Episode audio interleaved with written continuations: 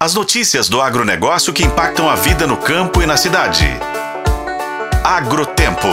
Oferecimento Sistema Faeng. O agro de Minas passa por aqui. Produtores de queijo Minas artesanal do Cerrado estão comemorando a nova conquista.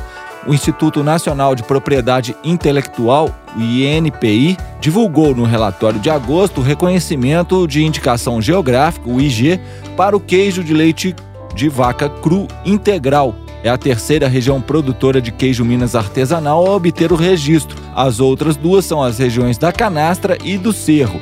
A indicação geográfica para o queijo do Cerrado foi na espécie indicação de procedência.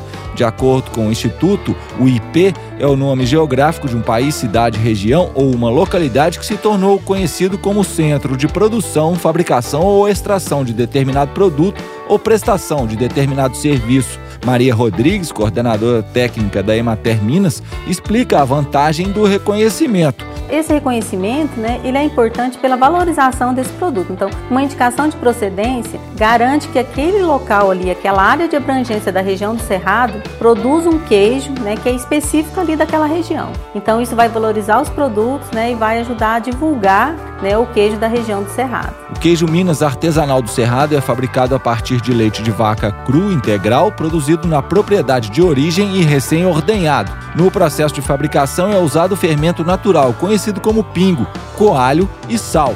Ele é maturado pelo período mínimo de 22 dias, ou por um tempo menor que venha a ser definido pela legislação. O queijo apresenta sabor suave, adocicado, ligeiramente ácido, podendo ser levemente amanteigado ou picante.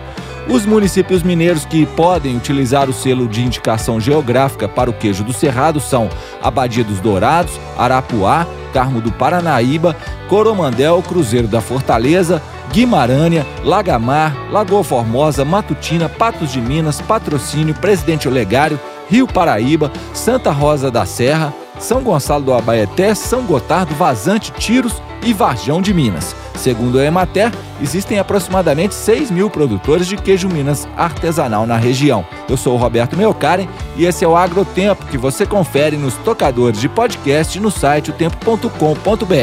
Oferecimento Sistema Faeng. O agro de Minas passa por aqui.